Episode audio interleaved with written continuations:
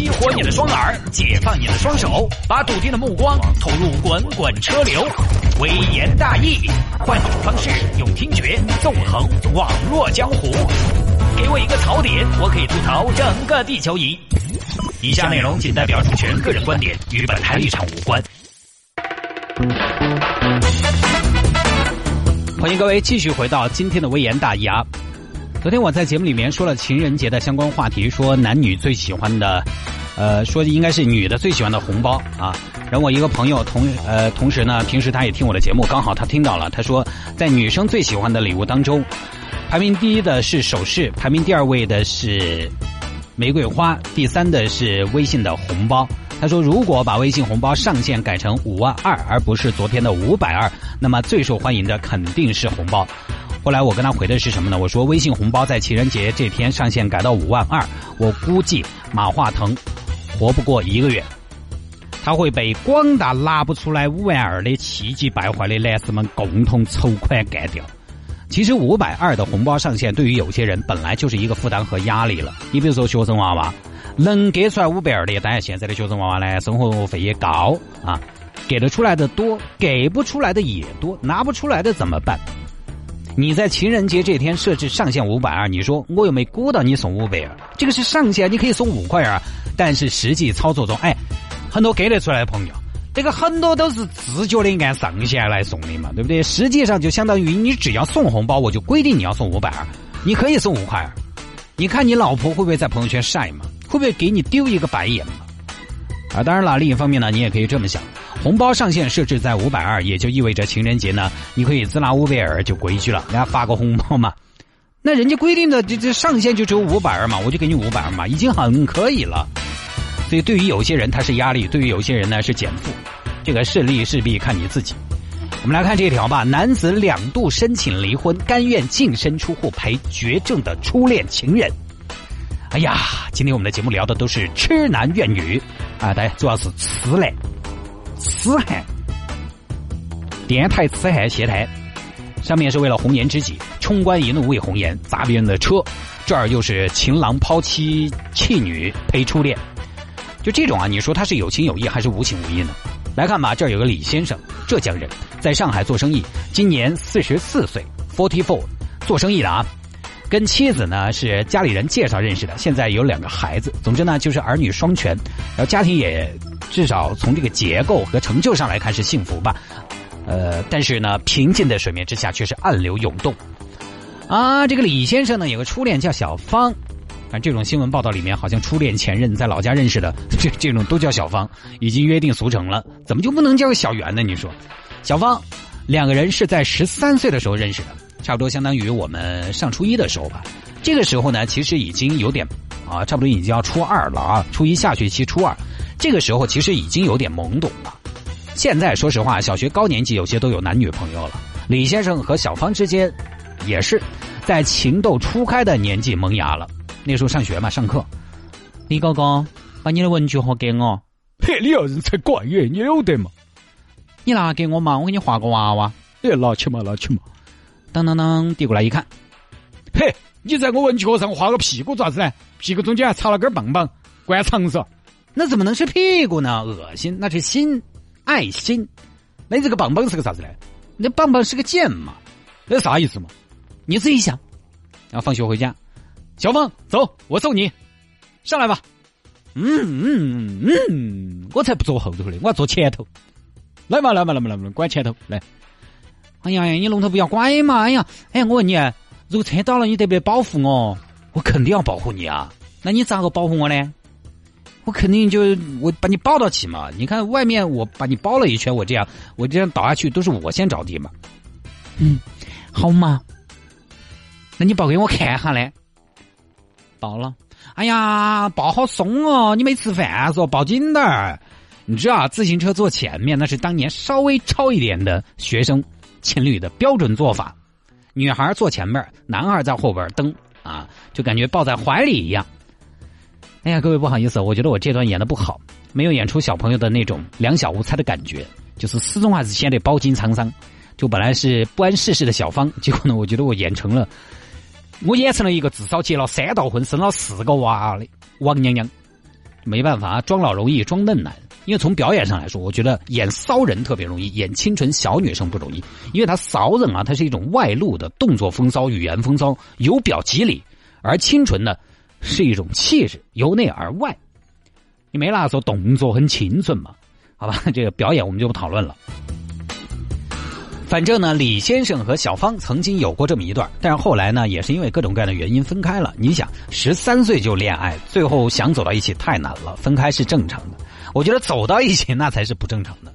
我们有一对初中同学，史诗般的恋爱，从初中谈恋爱，最后结婚。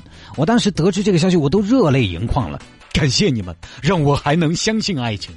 而且他们中间是啥子？非常神奇的是，从来没有分开过。很多情侣是以前在一起过，然后后头分开几年，最后呢，哎，在外头各自转了一大圈，最后又和好了，复合了啊！这种是比较常见的。但是他们是中间从来就没有分开过。我当时都想问他们：你们没认识一点别的人吗？真是。而小芳和李先生这边呢，分开了就各奔东西，各自成家立业。好，接下来我们要继续聊了，聊聊各自成家之后彼此的一些状态。前面我们已经说了，李先生的这个生活还是过得有儿有女，生意也做得不错。但是注意，李先生和他老婆是两地分居，这种分居是出于感情不和呢，还是因为事业需要呢？我们不太清楚。但无论如何，两地分居就让其他人有了可乘之机。恰好小芳这边结婚多年并不幸福，离婚一个人过。偏偏呢，福无双至，祸不单行。小芳又检查出了尿毒症晚期。老天爷，为什么关上了窗？走之前不给我留扇门呢？你哪怕吸个缝缝也好啊。反正我不懂医学啊，就是但是这个病呢，就是尿毒症，好像也不会马上致命，但就是拖起恼火，要透析，要换肾，都要钱。都要拿钱砸，而恰恰生了这个病呢，你又失去了劳动能力，你又孤身一人，你又挣不到钱，还是非常痛苦的啊！一个人承受这些东西啊，就在这个时候呢，小芳就有一次碰到了李先生。可能有一天呢，李先生正在街上走，听到有人喊自己的名字：“铁拐李，哪个？哪个？哪喊我？诶，你是小芳？”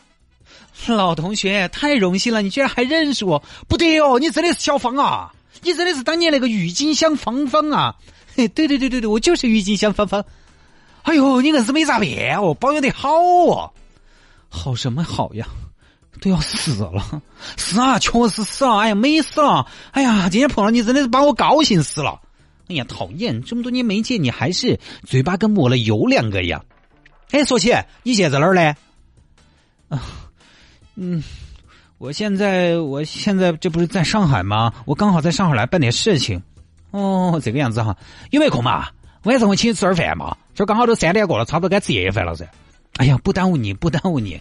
哎呀，走嘛，老同学，你耽误啥子嘛？然后带到一家高级餐厅。哎呦，哎呦，铁拐李啊，这么高级的地方啊！哎呀，我们两个不说那些，对不对？哎，现在嘛，我又不是当年那个穷小子了，现在我是穷老子了。哈哈哈，死娃娃还是那么的搞笑。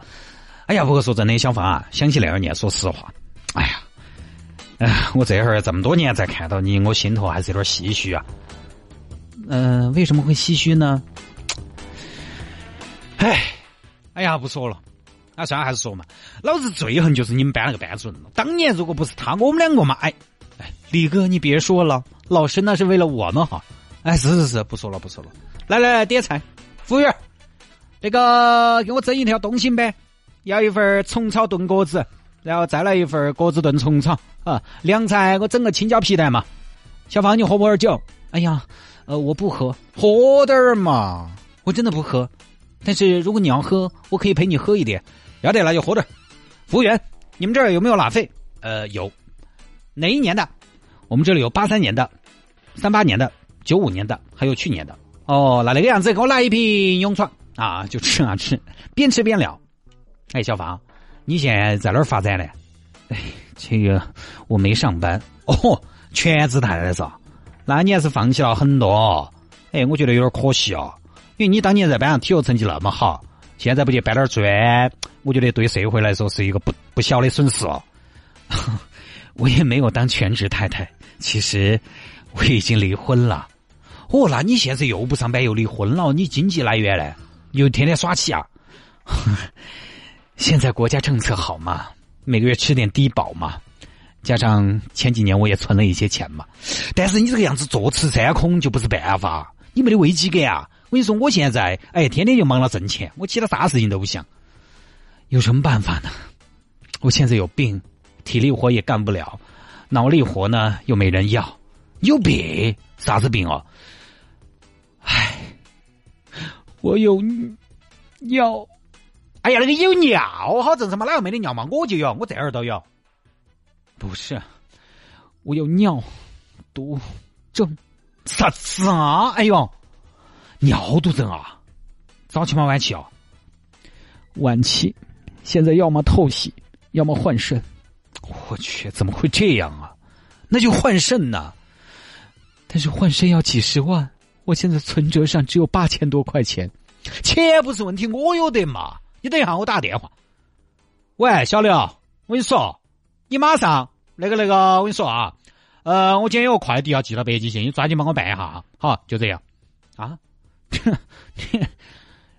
大哥，你说的不是这事儿啊。啊，我跟你说，你不要慌，钱我可以想办法，但是你要放心治疗啊，要坚持治疗，不能放弃啊，有一线希望就要治疗啊。哎，可是不好吧？用你的钱有啥子不好的嘛？老同学啊，老朋友了，不是？我从同学那儿得知，从朋友那儿听说，现在的你也结婚了，就这种事情就不给你们家添麻烦了。哎呀，我跟你说，我跟我老婆啊，也是屋头介绍的，感情不得行。现在都已经分居了，但是 分居了，法律上你们也是一家人呢。那这个时候呢，李先生就紧紧的抓住了小芳的手。小芳，我们才应该是一家人呢。以前我没这个能力，没有自主权，那个时候我们还小，什么都听父母的，什么都听老师的。现在我独立了，我可以了，我可以自己决定自己跟谁在一起，我可以自己决定自己想要的生活。我要你。我要你在我身旁，我要你为我梳妆。这夜的风儿吹，吹得喜洋洋，我的情郎，我在他乡。望着月亮，然后就在黄浦江畔闪烁的霓虹中，就在陆家嘴对面熙攘的人潮中，一对老相好走到了一起了。时间长了，小芳也有纠结，毕竟人家呢两口子是受法律保护的，你有中间插一脚呢属于第三者。但是李先生态度比较坚决，就说你就搬到上海来住嘛。老李啊，是，我是希望和你双宿双飞，但是咦，我是个绝症，我不想拖累你。是，现在我们很幸福，但是等我死了呢？亲爱的，你不要说这样的傻话，你不会死的。你听我说嘛，第二，你这样做对不起现在的家庭，你老婆我们就不说了。但是娃娃那边你咋交代嘛？哎呀，不瞒你说，这个我考虑到了。女儿呢，现在她已经成年了，她现在有个好的归宿，不用我操心了。儿子他从小和他妈过，我们已经分居两年多了。我离开了，其实对他的影响也不大。记住，不要有任何的压力，不要背任何的包袱，你谁都不欠。所有的锅我来背，所有的债我来还。这儿切转来，李先生呢就去找自己的老婆。其实很多男人啊，他可能遇到这种事情的时候，他会藏着掖着，因为你想那边是个绝症，可能不一定能拖到什么时候。而这边呢，自己又有家庭，他又不愿意放弃自己的家庭，所以很多男人其实是家里边红旗不倒，而外面又彩旗飘飘，搞地下工作。但是李先生呢，他是正儿八经的想给对方一个名分，他觉得初恋可能才是自己的真爱，自己真的是发自内心的要尽这份责任。也不知道出于什么样的动机，他就去找自己的老婆，到家里啊，耶，你这儿半年没回来，今天啥时回来？今天我在屋头，主要是来宣布一件重大决定的，我决定跟你两个离婚。离婚，是的，离婚。为什么呀？因为我觉得我们两个分居两地，感情疏离，已经没得什么夫妻感情了。我要求离婚。结果呢，老婆这边打死不同意。然后回去一说，李哥，结果怎么样？他同意了吗？哎，没有。哎呀，看来你们老婆还是爱你的。回去嘛，李哥，不要管我。亲爱的，你不管，我自有办法。最后呢，李先生就起诉到法院申请离婚。有什么办法？只能起诉啊！法院告离婚都是协商的。法官把两边叫到一起，说嘛离不离吧？妻子这边还是态度坚决，不离，对孩子不好，因为他们这个小儿子啊马上就要高考了。法官一听，下一代很重要，你们这种状态也不是非离不可嘛？李先生，你不过就是想照顾小芳嘛，这个就不影响嘛，你照顾你的这边挂个名嘛。可是，法官，我想要给他一个名分啊，我希望在他走的那一天。他有一个爱人，那你想多了不得行啊！哪儿那么罗曼蒂克哦？不配，又打回去了。这接下来呢，李先生没有死心，第二次上诉，妻子还是不同意。最后没办法，李先生背水一战，丢出了大杀器，什么呢？净身出户！求求你了，放我走吧！他现在这个样子，我跟你过不下去了。我倒是无所谓。但你现在还年轻，现在离还能找个归宿。我们已经没有感情了，拖到后面你就找不到合适的了。那这么多年我给你生儿育女就算了，当然不会啊！我什么都给你，全部给你，你放我走好不好？那你给我点一下，你有些啥子东西吗？这个白眼儿了。好，我给你点，公司股份大概值个六百万左右。啊哈，还有嘞，还有存款大概一百多万现金。啊，还有嘞，汤臣一品有一套房子。啊，别说了，老公，我们离，我们现在就离，不许反悔啊！最终呢，法院调解结案，李某让出了他拥有的一切，双方同意离婚。亲爱的，我现在是自由身了，我是你的了，但是我现在也一无所有了。但是你还有我的吗？关键是你可能也管不到好久了呀，真是啊！哎呀，这个听起来还挺悲壮的，也不知道大家怎么看这个事情啊？发表一下你的意见吧，就看你站在哪个角度了。如果你是小芳那边的家人，你肯定觉得这个男人有情有义，真汉子儿；但如果你是旁观者，是李先生妻子那边的，你肯定觉得他无情无义。现代文明社会的爱就是这样的，只能对一个人负责。我们这儿有两个人摆在你面前，你对一个特别好，那对另外一个特肯定就是特别渣。这个没得说。于是呢，网上大概啊也是这样的两种声音：有说渣男的，有说挺这个汉子的，愿意付出一切。像我们老婆那么嫉恶如仇的，天天在那儿敲打我啊！这个男的太渣了，那个男的太瓜了啊！是老子两刀捅死。我今天跟他说这个新闻，讲了一下情况，他说啊。这个其实也好，算是比较仗义的男性了。所以呢，这个事情没那么简单。虽然大家的角度不同、价值观不同、道德观不同，但这事儿还得解决啊。于是呢，最后没办法，因为三观都不同，最后只能拿底线来说，拿法律来说。既然法院准了，法律准了，就只能随他去。说回来，既然法律说了可以离婚，他就有离婚的权利。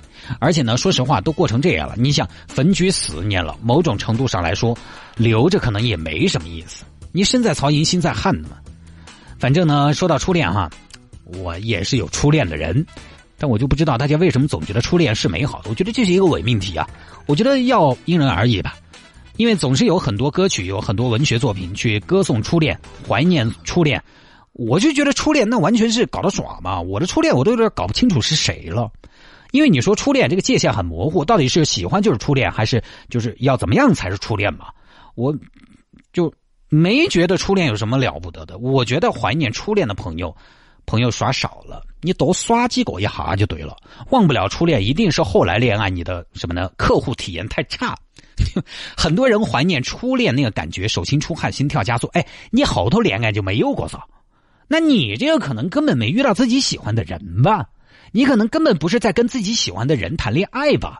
不管是第几次恋爱，我觉得只要遇到特别喜欢的那种紧张、冲动、忐忑，小鹿蹦蹦乱跳这种状态，跟小时候一模一样的。只不过呢，人成熟了，长大了，可能呢不会喜形于色啊，不会把什么样的情绪都挂在脸上，相对比较克制一些。